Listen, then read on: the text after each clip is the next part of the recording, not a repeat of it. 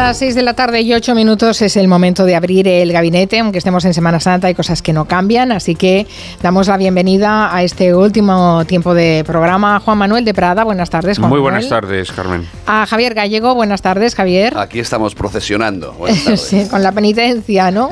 no, bueno, no. No, no es penitencia venir. No es ¿eh? penitencia, No, no, no, no, bueno, no, me, no. me alegro, me quedo más tranquila. Y Fernando Iwasaki, buenas tardes, Fernando. Buenas tardes, María Carmen, Bueno, jóvenes. se da la casualidad de que hoy, eh, por las combinaciones, porque claro, es que es, es difícil juntarnos todos, eh, sois tres eh, caballeros los que estáis en el gabinete. Nos falta una, una visión un poco más femenina de la reflexión que hacemos hoy, pero que no será la primera que hagamos, porque vamos a hablar un poco de la Semana Santa, pero de, de semana de pasión electoral, básicamente. Enseguida Son Salvador nos pondrá algunos, algunos, eh, algunas informaciones sobre la mesa para hacer esa reflexión. Pero antes me gustaría saber, Fernando Iwasaki, ¿qué tal fue el Congreso del Español? que estuviste, ¿Estuviste los cuatro días? Estuve toda la semana y la verdad es que me pareció que estuvo muy bien porque hay que, hay que reconocer que Cádiz tuvo menos de tres meses para poder organizar el Congreso con la Navidad, eh, los carnavales de por medio. Es que y tenía que haberse celebrado en Perú. Santa. Recordemos eso, que se tenía que haber celebrado Exacto, en Perú. exacto. Tenía que haber sido en, Arequipa y en el mes de noviembre finales se decidió cambiar y, creo que Cádiz y su alcalde eh, lo han hecho estupendamente. Y luego pues las sesiones académicas estaban ya más o menos preparadas. Se, se crearon otras vinculadas al habla andaluza, a los carnavales, y la verdad es que todo salió muy bien y, y yo he estado muy satisfecho con, con el resultado. Claro, tú feliz, porque tú también hubieras ido a Perú, ¿no? Supongo. a- Habría ido al Perú, habría visitado a mi familia, pero bueno, Cádiz siempre es muy divertida y, y a mí me tocó estar en tres paneles, así que lo pasé muy bien. No sé si Juan Manuel de Prada y Javier Gallego han, han seguido este Congreso del Español que se celebró la semana pasada. No mucho, honestamente, no mucho. pero bueno, sí, inevitablemente, claro, he visto noticias, pero no, no me he asomado a fondo. ¿Demasiado institucional para ti, Juan Manuel? En líneas generales no suelo prestar demasiada atención a estas noticias, ¿no? Pero, pero sí que es verdad, no, no, no, no tanto por ser institucional, sino porque estoy escribiendo, estoy trabajando y, y generalmente pues solamente me centro en las que me en las que me toca comentar aquí en el programa realmente, ¿no? O cuando tengo que escribir eh, un artículo, pero este congreso la verdad es que no lo he seguido. O sea, que discriminas, eres de los que sabe discriminar lo que Hombre, toca y sí, que sí, no porque toca. si no, no vive, vive, vive invadido, si no, como por las como Javier. Gallego vivirías invadido como Javier Gallego por las noticias, ¿no? Que él, Sí, él ¿no? está a todos los frentes El, abiertos. el exceso de, de- de noticias te aleja de la actualidad y de la realidad, eso es cierto. Yo, eh, bueno, felicitar ¿no? por la parte que le toca a Fernando, porque sí que es verdad que un congreso del español eh, me parece extraordinario. El segundo idioma más importante del mundo en expansión, en expansión en países eh, eh, como Estados Unidos, por ejemplo, potencia mundial. Y, bueno, pues bienvenido sea todo lo que sea reforzar el estudio, el conocimiento del español, de la lengua que nos une, en esta sociedad digital que nos desune. Pues eh, dicho eso, vamos con Asun Salvador. Buenas tardes, ni siquiera te había saludado. Hola, buenas tardes. bueno, que sepan que, eh, a ver, hemos decidido dedicarle el gabinete de hoy a esta semana de pasión electoral, no solo por la presentación ayer de la ah, plataforma Sumar, que eh, presentó a, a Yolanda Díaz, sino porque el rey también ha firmado hoy el decreto de convocatoria de elecciones municipales y autonómicas. Saldrá publicado mañana en el BOE y eso nos sitúa ya en la senda electoral que va a marcar la actualidad política en los próximos meses hasta llegar a las generales, para las que Yolanda Díaz, como decimos, se postula como presidenta, candidata a presidenta. Eh, ayer fue interesante ver eh, la presentación de su plataforma, eh, Sumar, arropada por una docena de partidos, no estaba Podemos, eh, claro, tenemos a, a dos meses las elecciones municipales, para las generales todavía queda más tiempo, pero bueno, es interesante ver los movimientos que se van a ir produciendo en los próximos días, así que aunque estemos en Semana Santa, vamos a hablar del tema.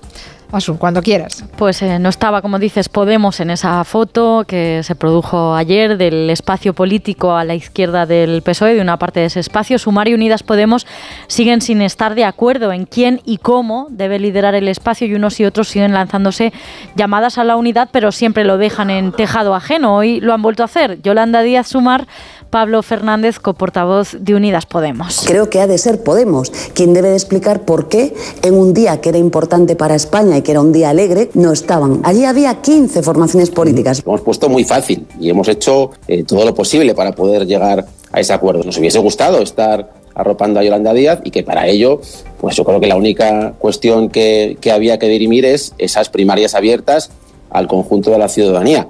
Siguen esperando, por lo tanto, que sea el otro, el de enfrente, el que dé el primer paso. Mientras tanto, Pablo Iglesias le augura lo peor a Yolanda Díaz en caso de que no se produzca el acercamiento. En mi opinión, creo que es una trampa. Si al final consiguen ir sin Podemos, creo que eso va a ser una tragedia electoral y, y política. También Juan Carlos Monedero ha criticado el nuevo proyecto de Yolanda Díaz. Escribió ayer en Twitter, es ministra de Unidas Podemos y hoy ha hecho campaña por partidos que compiten contra Unidas Podemos. Eso es ruido estruendoso. Lo que quiere Yolanda Díaz no es hacer desaparecer a Podemos como sugieren miembros o exmiembros de la formación, mientras que la líder oficial, Yone Belarra, no ha dicho nada de momento. Lo que quiere Yolanda Díaz con o sin Podemos, pero en cualquier caso lo está dejando claro sin tutelas, es presidir el gobierno. Así al menos cerró el acto en el que ayer presentó esa plataforma Sumar. Quiero ser, decía, la primera presidenta de España. En ese acto estaban el líder de Más País, Íñigo Errejón, los ministros Garzón de Izquierda Unida y Subirás de Cataluña en Común, la alcaldesa de Barcelona, Ada Colau, el de Valencia, Joan Ribó, que es de Compromís, el presidente del Grupo de Podemos en el Congreso, que es Jaume Sens, el líder de, de Alianza Verde, que es Juan López de Uralde, y otros dirigentes políticos y también algún rostro conocido de la televisión. Desde otras formaciones también se han producido reacciones a todo eso que se vio en el día de ayer por parte del Partido Socialista llamada la unidad, de esa izquierda a su izquierda.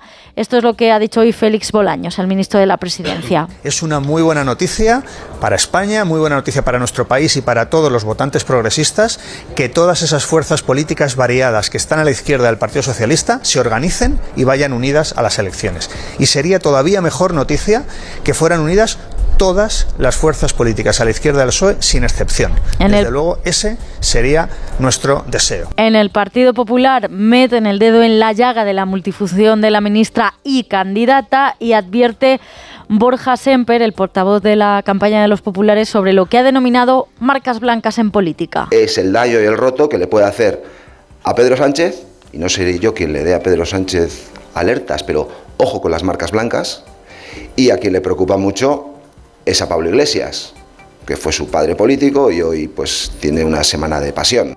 Semana de pasión, el primer hito en el calendario electoral, más allá de esta semana y antes de esas generales a las que se postula como candidata a la presidencia Yolanda Díaz, será, recordemos, la celebración de las municipales de mayo en toda España. También habrá elecciones en las ciudades autónomas de Ceuta y de Melilla y regionales, a los gobiernos regionales en 12 comunidades autónomas, que son todas menos Andalucía, Cataluña, Galicia, País Vasco y Castilla y León. Gracias, Asun Salvador. Hasta, mañana. Bueno, son dos meses escasos más o menos, ¿no? Por tanto, eh, para la primera gran cita electoral, estas autonómicas y municipales, es evidente que todo el mundo está buscándose, eh, buscando la estrategia, buscando el relato y situándose para ver cómo se, cómo se desarrolla, ¿no? Eh, aunque hagamos una lectura pensando en las generales, para las generales quedan nueve meses y en política el tiempo eh, el tiempo es muy importante, ¿no? Así que no sé quién quiere empezar, Juan Manuel, Javier, Fernando, ¿cómo, cómo estáis viendo? Eh, sí, pues perfecto. ¿Cómo, ¿Cómo estáis viendo la estrategia de los partidos? ¿Qué está pasando y qué, y qué importancia le dais a esa presentación de esa plataforma de sumar? Al menos nos ha animado el discurso político. Sí, pues yo siendo lo más imparcial que, que podría ser, veo que tiene tres factores a favor y creo que también tiene tres en contra. A favor, en primer lugar, eh, mencionaría la frescura. Creo que en este momento Sumar eh, es, una agrupación que, irradia, desde mi punto de vista, una frescura y prefiero la palabra frescura a juventud porque la palabra juventud me parece muy, muy resbaladiza. En segundo lugar, creo que, que Sumar también ha conseguido arrebatarle, y esto es importante, al Partido Socialista prácticamente eh, todas sus terminales culturales, es decir, que la gente del cine, de la literatura, eh, del teatro, eh, de la música, que habitualmente está situada dentro de la izquierda, está mucho más con Yolanda Díaz que con el Partido Socialista. Y el tercer elemento a favor es que Sumar ha conseguido desmarcarse de los regímenes bolivarianos. La presencia de Gioconda Belli me parece fundamental porque Yoconda Belli es eh, una mujer, es una intelectual de izquierdas que ha sido represaliada, duramente represaliada por el régimen de Ortega, que en cambio sí cuenta con el apoyo de Podemos, y entonces la presencia de Yoconda Belli, no me extrañaría incluso de, Sergio Ramírez en un futuro próximo, pues eh, indica que Sumar no está precisamente en el lado del bolivarianismo. Y los tres elementos en contra, muy rápidamente, creo que el vocabulario que se debe esperar de una candidata a la presidencia del gobierno ya no puede quedarse en expresiones como alma, corazón, personas, sino que tienes que entrar en un nivel más técnico, más ideológico, porque si no terminas eh, presa de un vocabulario que no es concreto. El segundo elemento eh, que creo que lo tienen en contra es que Podemos es quien aportaba la agresividad. De hecho, hemos comentado pues las declaraciones de Monedero, de Pablo Iglesias, de Chenique, que han estado hablando sobre la presentación. En cambio, de parte de Sumar, eh, es cierto que el discurso es mucho más moderado, pero precisamente la ausencia de agresividad puede ser un factor en contra. Y el tercer, el tercer factor en contra, eh, parece muy, parece muy arriesgado que lo diga, pero es que es que no tienen posibilidad de ganar. Es decir, Sumar necesita eh, hacer coalición con el PSOE, necesita hacer una coalición con los partidos nacionalistas y por lo tanto, aunque tiene muy buenos auspicios en su nacimiento, pues eh, necesariamente va a tener que unirse a otras fuerzas para poder alcanzar ese objetivo que, que Yolanda Díaz ha enunciado de querer ser la primera presidenta del gobierno de la historia de España. Bueno, que tengan que pactar eso es algo que van a tener que hacer todos. Me temo que ya, eh, ya no hay, ya no puede haber mayorías absolutas, pero bueno, eh, ahí lo dejamos. Me, parece bien lo de las tres eh, cosas a favor y tres cosas en contra. Javier, Juan Manuel, ¿seguís en, esa línea? Venga, pues venga, yo, yo voy a añadir una, una, positiva y una negativa. Vamos a ver, yo creo que en estos momentos es positivo, es positivo y esto puede parecer extraño a priori, ¿no? Pero es positivo desmarcarse de Podemos. Porque yo creo que en estos momentos Podemos irradia mal rollo. Em, esto es así, es decir, yo creo que un partido que nació ilusionando a mucha gente, eh, aglutinando a mucha gente, a gente muy diversa, porque hoy se tiende a identificar a Podemos con la extrema izquierda, pero cuando Podemos nace eh, bueno, digamos que pilla, pilla votantes de un, de un amplio espectro eh, ideológico, ¿eh? no olvidemos ese pequeño detalle.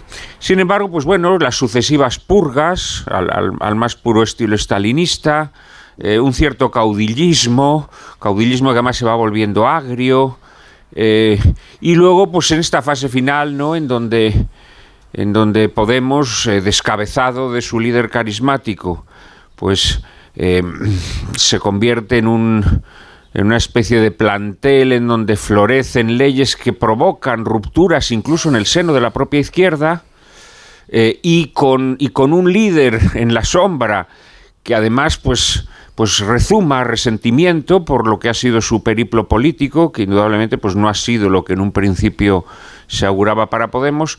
Yo creo que todo esto ha convertido a Podemos en, un, en una formación que, que provoca cierto mal rollo. Entonces es evidente, es evidente que Yolanda Díaz lo que quiere es, en caso de que Podemos se sume, evidentemente quiere que se sume en una posición subalterna, eh, cosa que yo creo que Podemos no va a aceptar y de ahí tal vez eh, pues surja la, la, ruptura definitiva o no, o, habrá pecios de Podemos, habrá restos del naufragio de Podemos que se acerquen a sumar. Esto, esto se verá, ¿no? La negativa, bueno, vamos a ver, yo creo que es un partido y sobre todo una, una líder que nace eh, con la sombra de una tutela del Partido Socialista, ¿no? Em, es evidente que Pedro Sánchez, que yo creo que va a ganar las elecciones generales, eh, cuando se convoquen, dentro de seis meses o cuando se convoquen, pues eh, yo creo que Pedro Sánchez sabe efectivamente que va a necesitar pactar con mucha gente, pero sabe también que, que la convivencia con Podemos es muy difícil. Y entonces yo creo que el Partido Socialista ha eh, empujado, ha aupado, digamos, eh, la candidatura de Yolanda Díaz, cosa que es una cosa verdaderamente insólita. Pero yo creo que lo que vimos en la, en la moción de censura de Tamames, eh, otorgándole un protagonismo de forma generosa y, un, protagonismo más que se convirtió, digámoslo así, ya en un mitin, en una presentación de candidatura, porque de alguna manera eh, el acto que ahora estamos comentando no deja de ser una redundancia respecto a lo que ocurrió en el Congreso aquel día. Y posteriores declaraciones de líderes socialistas hacen pensar que eh, Sumar eh, nace tutelado por, por, por, el PSOE, ¿no?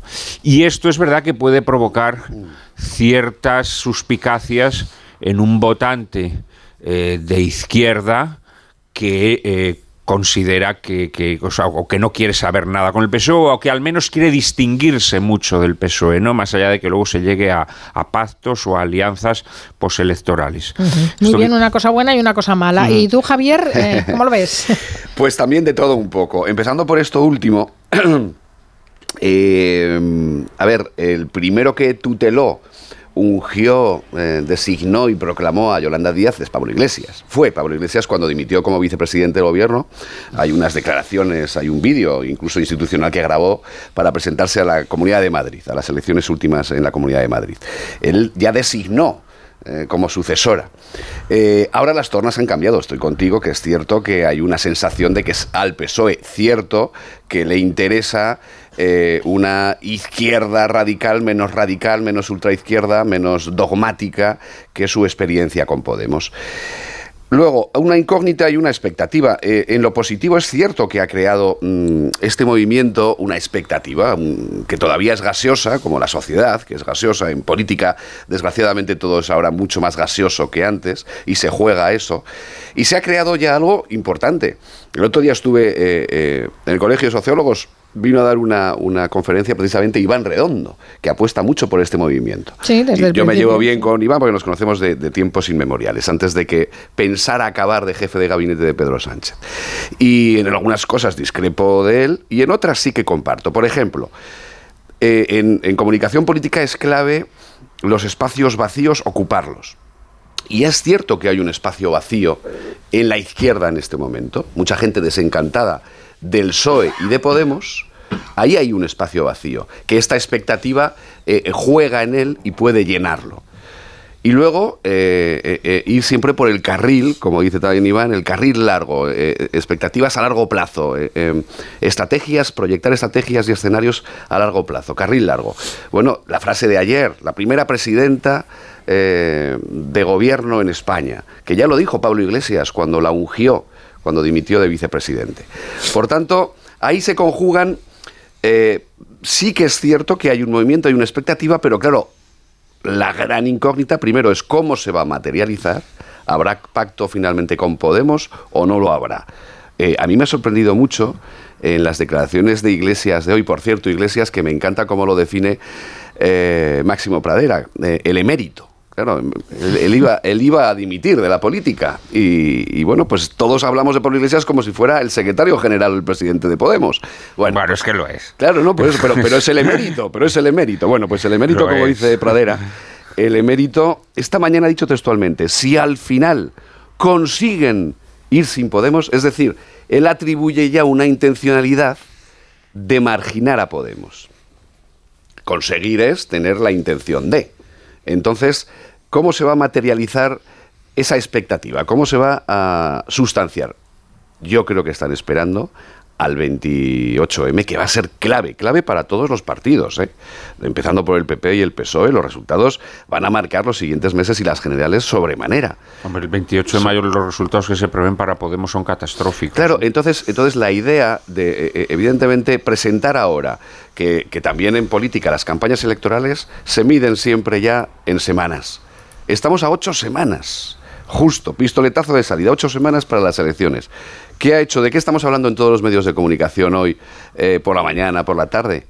De Yolanda Díaz y de su ¿Ya ha conseguido algo? Vale, mm, vamos a ver en qué se sustancia. Pero bueno, ya ha generado esa expectativa, ha ocupado ese espacio vacío, vamos a ver si lo ocupa y en qué posición va a quedar Podemos. ¿Se va a ver obligado antes o sobre todo después, si los resultados, si fuera a unas autonómicas y municipales, desgajado de un nuevo proyecto eh, que mm, significa más unión, los resultados a Podemos se prevén malos se prevén malos. Entonces, ¿en qué posición estaría luego para negociar de cara a unas generales con este nuevo espacio?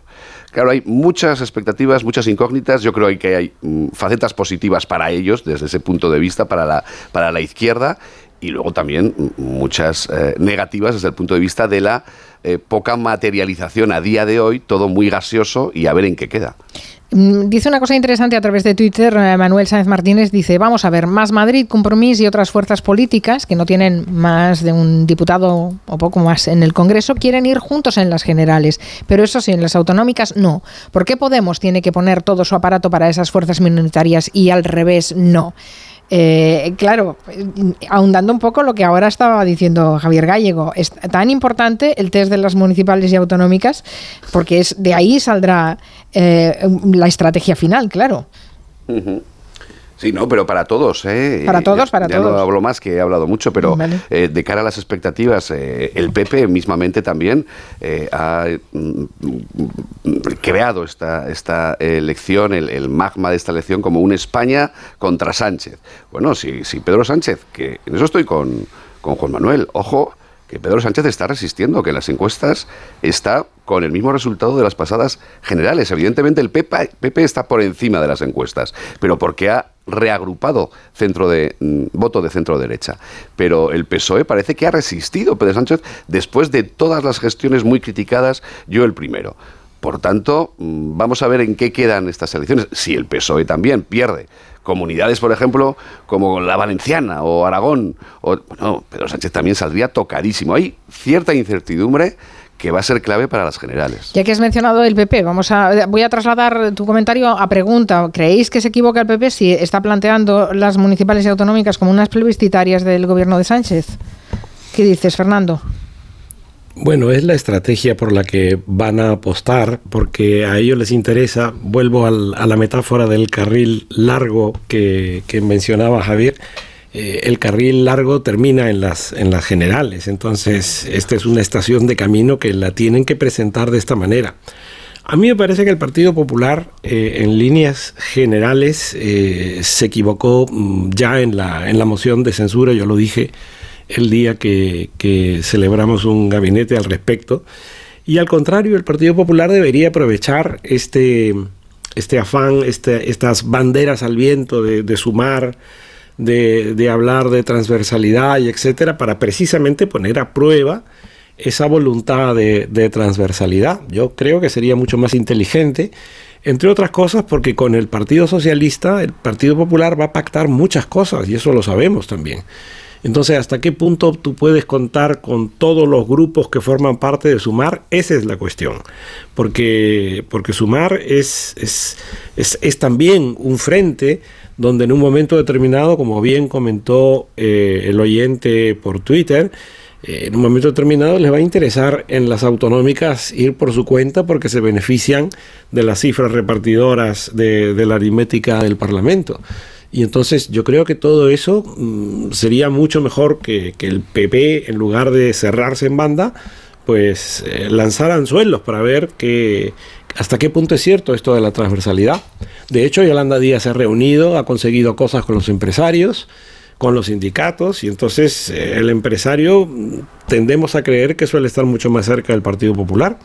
Pues yo creo que allá hay un espacio, Javier lo ha dicho, que se podría ocupar.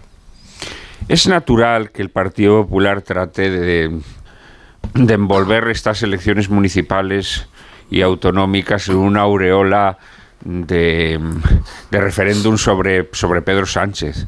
Es normal, porque quiere crear un estado de ánimo, quiere crear un estado de ánimo. Las, estas elecciones, de alguna manera, yo creo que le benefician.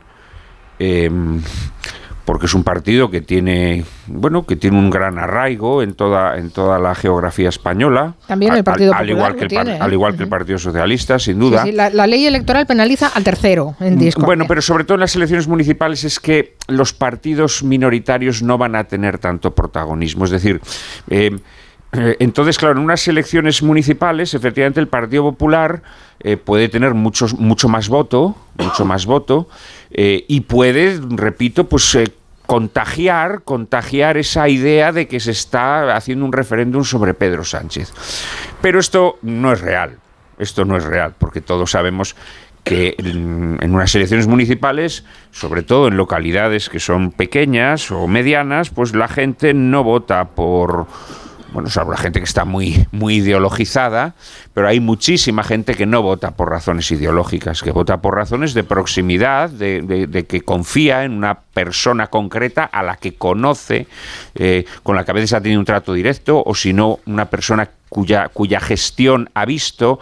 Y en este sentido, no, yo creo que son cosas muy distintas. Son cosas muy distintas. Lo que pasa es que el Partido Popular también sabe que el efecto Feijó se está desinflando eh, y que lo previsible además es que se siga desinflando y que en cambio eh, Pedro Sánchez ahora cuenta con seis meses, los últimos seis meses del año, en donde va a tener un protagonismo como hombre de Estado que de alguna manera va, va a impulsar su figura, ¿no? Entonces yo creo que es natural que el Partido Popular lo haga, pero creo que es irreal. Es decir, es irreal porque hay mucha gente que, vota con distinto sentido en unas elecciones municipales o autonómicas que en unas elecciones nacionales. Y además es que, bueno, los ejemplos ya los tenemos, ¿no? En la época de Felipe González había elecciones municipales en donde la oposición se crecía, pero luego llegaban las nacionales y Felipe González arrasaba otra vez, ¿no? O sea que esto, bueno, lo que pasa es que cada uno tiene que vender su propaganda, naturalmente. Bueno, claro, tiene que hacer su trabajo. Eh, yo no sé si Javier comparte la opinión que acabas de manifestar, eh, Juan Manuel, de que el efecto fijo se está deshinchando. Bueno, las encuestas últimas, así como he dicho antes que el PSOE, Pedro Sánchez, ha incluso ha remontado un poquito, unas décimas en las últimas eh, semanas y ha mantenido el suelo, al PP al contrario, al PP mm, le ha frenado el ascenso ha frenado el ascenso. Por tanto, no diría yo que el efecto Feijó se ha desvanecido y...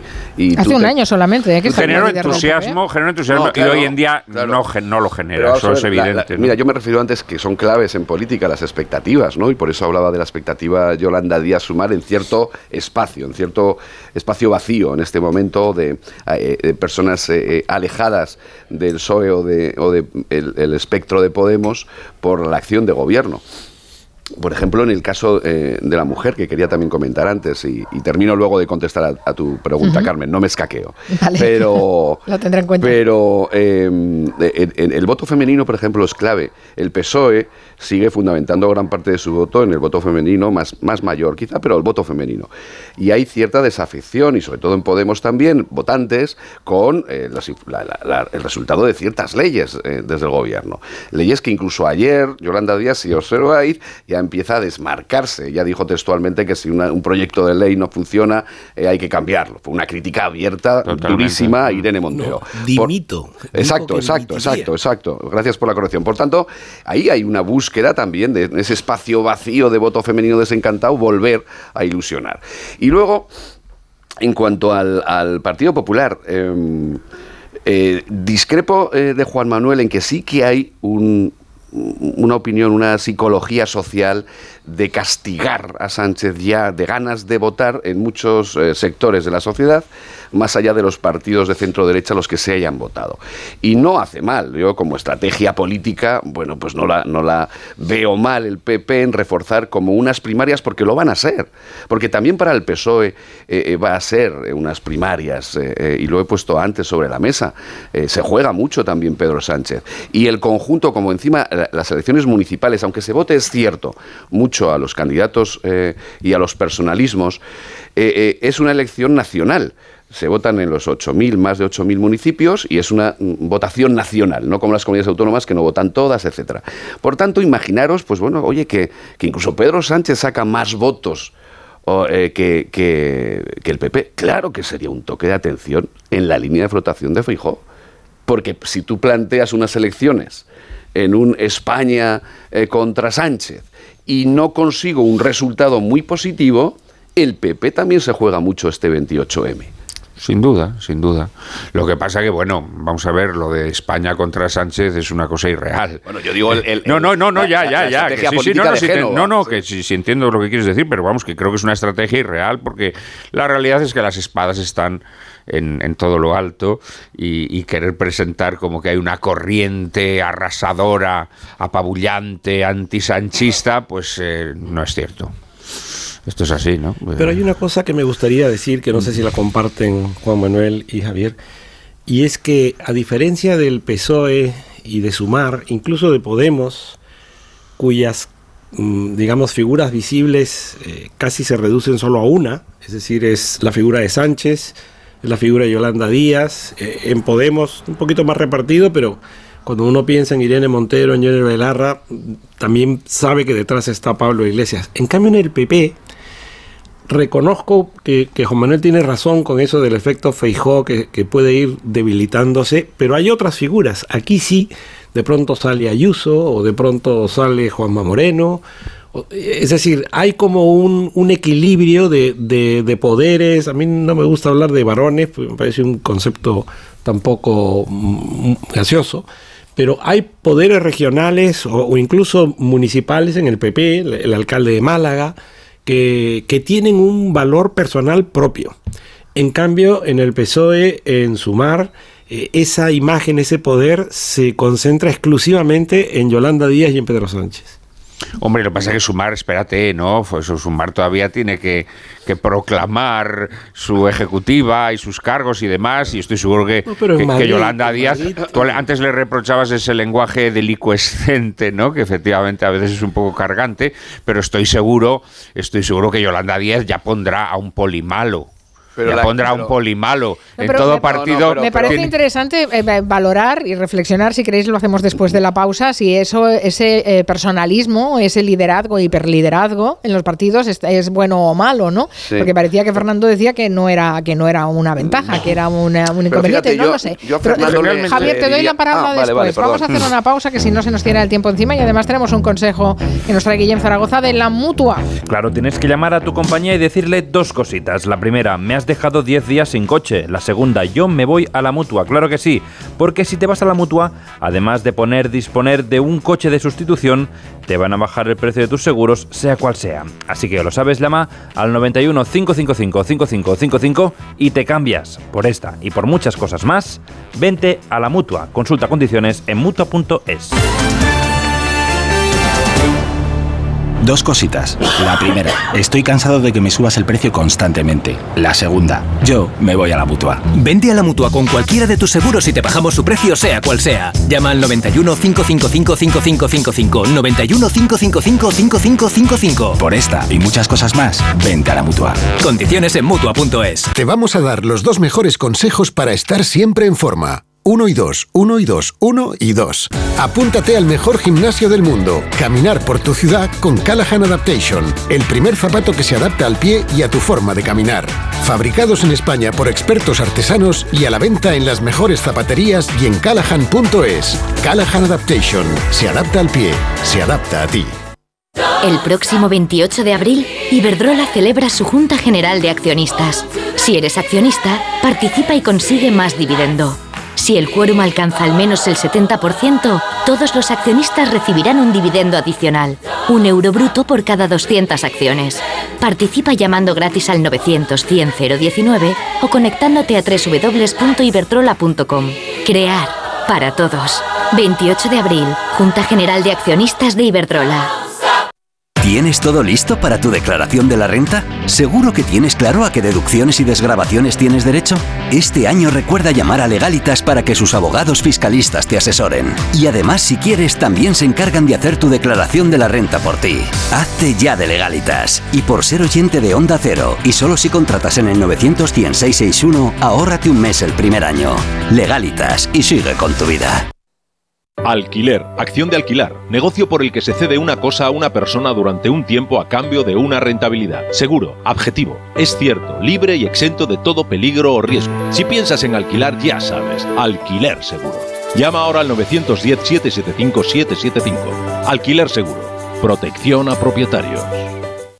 En la vida hay cambios muy importantes. Un cambio de casa, una oficina nueva, un local más grande. Para que esos cambios sean perfectos, acude a los profesionales de mudanzas Segoviana. Mudanzas del hogar, guardamuebles, muebles de oficinas en toda la comunidad de Madrid. Consulta las ofertas en amsegoviana.com o en el 91 548 77 18. Mudanzas Segoviana, tu mudanza de confianza. Compramos tu Rolex de acero de los años 70 y 80. Especialistas en Rolex desde hace 30 años. Compramos tu Rolex de acero de los años 70 y 80. Pagamos el mejor precio. Compramos tu Rolex de acero de los años 70 y 80. 915346706. Plaza San Juan de la Cruz 9. 915346706. No lo olvides. Compramos tu Rolex de acero de los años 70 y 80. Si a ti lo que realmente te gusta es llegar del trabajo y ponerte a revisar portales inmobiliarios, hacer llamadas, mandar mails, organizar el papeleo y tener que enseñar tu casa a desconocidos, hazlo. Si no, confía la venta de tu casa a los mejores profesionales y disfruta de lo que realmente te gusta. Gilmar, de toda la vida, un lujo. Disfruta la cocina asturiana en Restaurante Couzapin. Las mejores faves de Madrid, excelentes productos de temporada, esmerada atención. El sabor de Asturias está en Couzapin.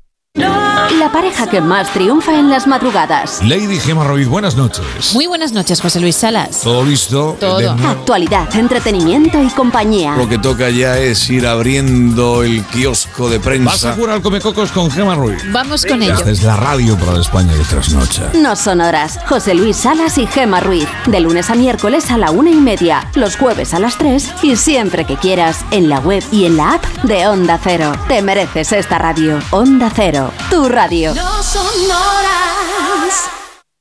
La información de la mañana. Enviada especial Asunción Salvador. Nigeria ya es un excelente socio en Onda materia Cero Madrid. Pachilinaza. Desde primera hora de la mañana, Ciudad Universitaria se ha Frente a. Moncloa, más protestas, las de los regalos Los de datos actualizados. Y es noticia de ahora mismo, hace solo un minuto. Finalmente la audiencia sede de la UGT, Caridad García. Noticias Mediodía. El mundo en sonidos con Elena Gijón. De lunes a viernes a las 2 de la tarde. Y siempre que quieras en la app y en la web de Onda Cero. Te mereces esta radio. Onda Cero. Tu radio. Onda Cero Madrid 98.0.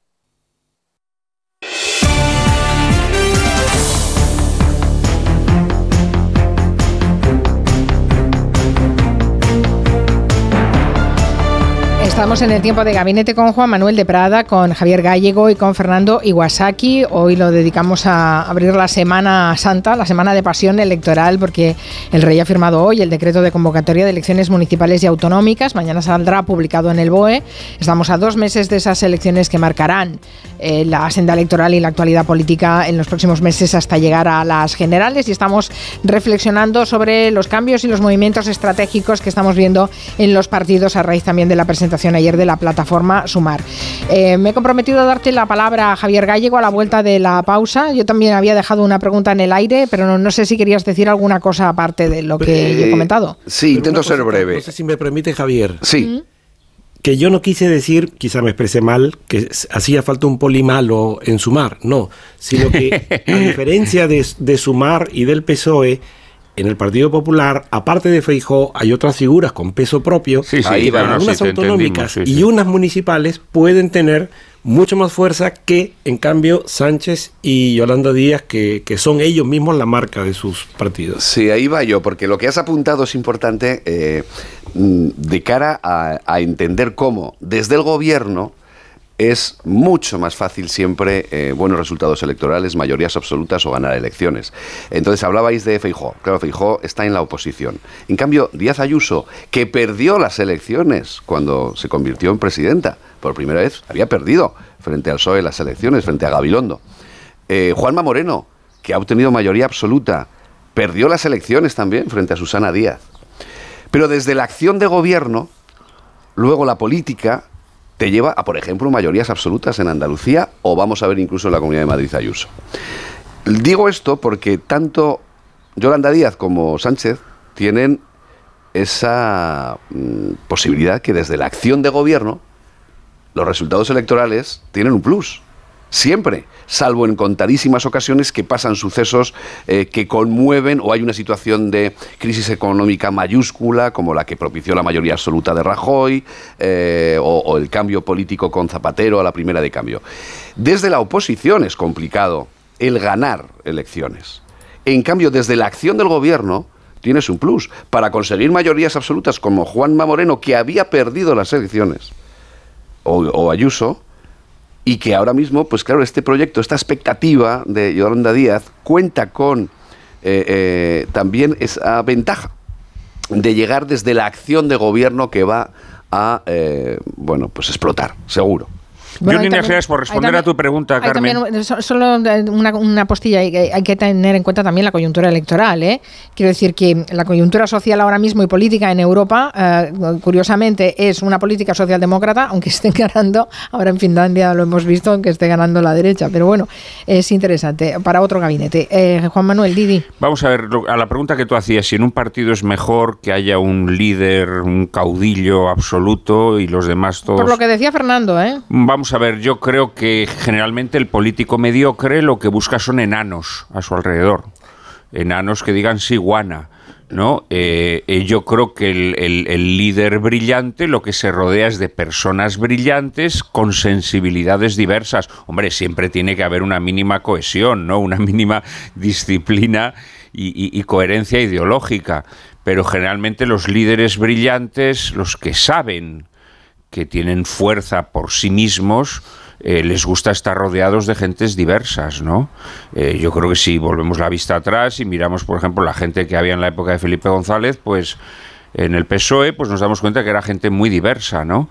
Eh, y yo creo que es la mediocridad lo que hace que el político se quiera rodear de gente, de gente menor, ¿no? En este sentido, también me parece muy evidente que la política española se ha ido eunuquizando, ¿no? Se ha ido eh, jibarizando y cada vez más pues tenemos personajes que se adaptan, digamos, al discurso que, marca el líder, ¿no? Que se, que se adaptan servilmente, no porque verdaderamente eh, se sientan eh, identificados plenamente con él, sino porque son personas sin relieve que lo que hacen es mimetizarse, ¿no? Yo diferenciaría eh, lo que es el caudillaje que apuntaba Fernando a, a rodearte de los mejores, que en eso estoy contigo, como decía Ramón Incajal. El mejor se rodea de los mejores para ser todavía mejor. De acuerdo, pero mira, el caso de Felipe González que has nombrado, hombre, más caudillo en aquellos tiempos que Felipe González al frente de un PSOE eh, donde, vamos, eh, era, era el líder, pero, pero el líder con todas las letras mayúsculas. Y sí es cierto que se rodeó de gente, y sobre todo en comparación a la política actual, valiosa. Por tanto, yo diferenciaría la capacidad de liderazgo, que eso se convierte, por eso he hecho el hincapié de las elecciones. La clave, o sea, Ayuso era desconocida en las primeras elecciones en la Comunidad de Madrid. Y ahora es la líder de la Comunidad de Madrid. Bien, eso lo da el poder. Eso lo da la acción de gobierno. Ese plus al que me refería antes. Bueno, la acción de gobierno o la opción de oposición al gobierno central, que es la estrategia que ha escogido eh, a Díaz sí, Ayuso, bien, ¿no? bien visto. Por ejemplo, también Felipe González, su liderazgo lo construyó en la oposición antes de ganar. Ya luego fue el líder absoluto, evidentemente, con el, el triunfo electoral mayúsculo del 82. Es verdad que los liderazgos también se, co- se construyen desde la, desde la oposición, pero es más complicado. Será interesante ver la cohabitación de Ayuso y, y Feijó en los próximos meses. Será interesante. Sobre todo una vez hayan pasado las, Las elecciones generales. Las generales, ¿no? Las municipales. Bueno, y las, mu- y las autonómicas, evidentemente, Claro, las claro, autonómicas. Claro, claro, ahí será. No, no, cualquier signo de debilidad de Ayuso servirá naturalmente para laminarla poco a poco en el partido, pero también si Feijo pierde las elecciones, veremos cómo Ayuso eh, tomará también otra otra actitud ante Feijo. No, no, no, no, no lo dudemos, vaya. Estáis augurando realmente una semana, semana de pasión electoral, ¿eh? Bueno, semana, semanas. Sí, sí, quedan ocho justas, eh, Carmen. Ocho justas. Sí, sí, eh, antes comentaba que en las campañas se miden por semanas. Sí, sí, bueno, ahora ya estare- estaremos con los días. ¿eh? Claro, claro. Pero, pero hay una cosa, ansiedad. Sí, sí. hay una cosa, Mari Carmen, que me gustaría decir y es que eh, Feijó o el Partido Popular han puesto las expectativas tan altas que cualquier resultado que no suponga un- una marcha militar triunfante va a ser un fracaso. Es decir, un, un- un triunfo raspando se va, va a tener una lectura muy mala. Y Hombre, por pero es que un triunfo raspando, Fernando, en las generales no le serviría de nada. Absolutamente para de mí, nada. raspando sería, fíjate lo que te digo, Juan Manuel, pactando, por supuesto, con Vox.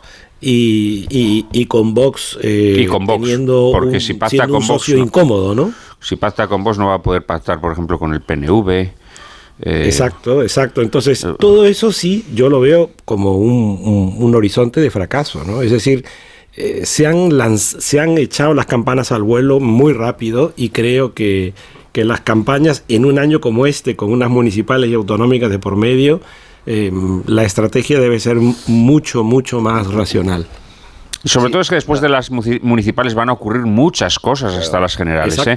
No olvidemos que las generales se pueden convocar incluso en febrero del próximo año. Es decir, estamos hablando de de 10 meses. ¿eh? De 10 meses. Cuidado, ¿eh? van a pasar muchas cosas hasta entonces. Bueno, lo que está claro es que eh, España presidirá la, tendrá la presidencia Bueno, europea en ese último Esa es la más evidente de todas las que van a evidentemente ocurrir. no habrá elecciones coincidiendo con esa. con esa Evidentemente no va a haber elecciones. Claro. Y evidentemente esos seis meses de presidencia europea pues van a dar una aureola a Pedro Sánchez. Mm. Luego también importante, dos cosas rapidísimas, que oigo la Sí. musiquilla por Sí, sí, detrás. hay ya. tiempo, sí, sí. Eh, primero, los pactos eh, postelectorales también van a influir, ¿eh? Por ejemplo, en el centro derecha, eh, Vox, PP, ¿qué van a hacer en algunas comunidades que sean necesarios ayuntamientos? Eso también luego tiene una proyección a las generales. Almeida dice hoy una- en una entrevista con ABC que tienen libertad para pactar Sí. con quien seas. Y luego- Desde Génova. Y, dice. y- y luego, estando de acuerdo en lo que comentabais de que, hombre, la expectativa a veces hay que manejarla muy bien en política y el PP la ha puesto alta y si, y si simplemente empatas o ganas por poco, eso puede afectar algo. Ojo también eh, a Pedro Sánchez. Si Pedro Sánchez pierde, por ejemplo, comunidades, lo he dicho antes, eh, claves, eh, insospechadas, Castilla-La Mancha, por ejemplo, ojo también al liderazgo de Pedro Sánchez en los meses subsiguientes. Pues creo que vas a ser el que cierre el gabinete, porque estamos a, a- a segundos de, de que se acabe la música. Qué disciplinados sois, así me gusta. Gracias Juan Manuel de Prada, Javier Hasta Gallego, pronto. Fernando Guasaki. Feliz abrazo. fin de semana. No, fe- feliz Semana Santa, que no nos Buena vamos a volver a oír. Gracias. Adiós. Hasta mañana a las 3. Adiós. Adiós.